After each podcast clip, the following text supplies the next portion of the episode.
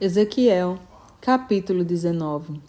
Levanta, pois, um lamento pelos príncipes de Israel e exclama: Que leoa foi a tua mãe entre todos os leões?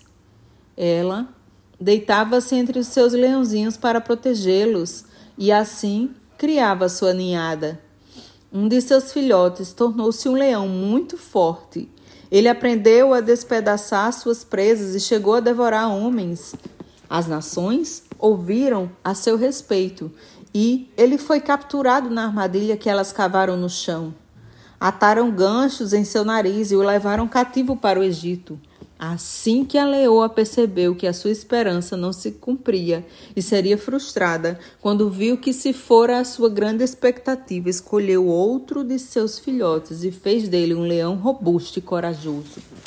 Ele caminhou altivo entre os demais leões, pois se tornara um grande leão. Aprendeu a despedaçar suas presas e a devorar guerreiros. Devastou palácios e fortalezas. Destruiu cidades. Cada vez que rugia, o povo da sua terra tremia de medo. No entanto, as nações vizinhas se juntaram para atacá-lo. Estenderam sua rede para apanhá-lo e ele foi pego na cilada que lhe armaram mediante ganchos fixados em seu nariz.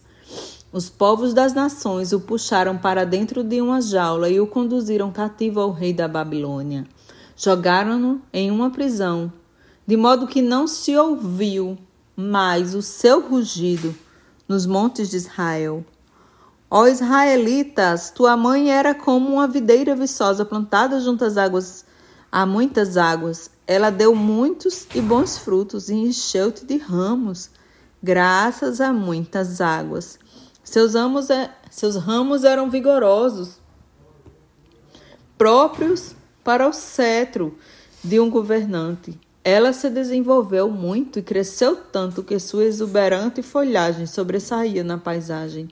Sua folhagem espessa chamava a atenção de todos por sua altura e pela grande quantidade de ramos. Contudo, ela foi arrancada com violência e atirada ao chão. Então chegou o vento oriental e, fez, e a fez murchar. Seus frutos foram ceifados, seus fortes galhos secaram e foram todos consumidos pelo fogo. Agora o que sobrou da videira foi transplantado no deserto, numa terra seca e sedenta. O fogo espalhou-se de um dos seus ramos mais fortes e consumiu toda a ramagem. Nela não há mais nenhum ramo vigoroso para servir de cetro para governar. Esta, pois, é uma canção de pesar e como lamento será sempre declamada.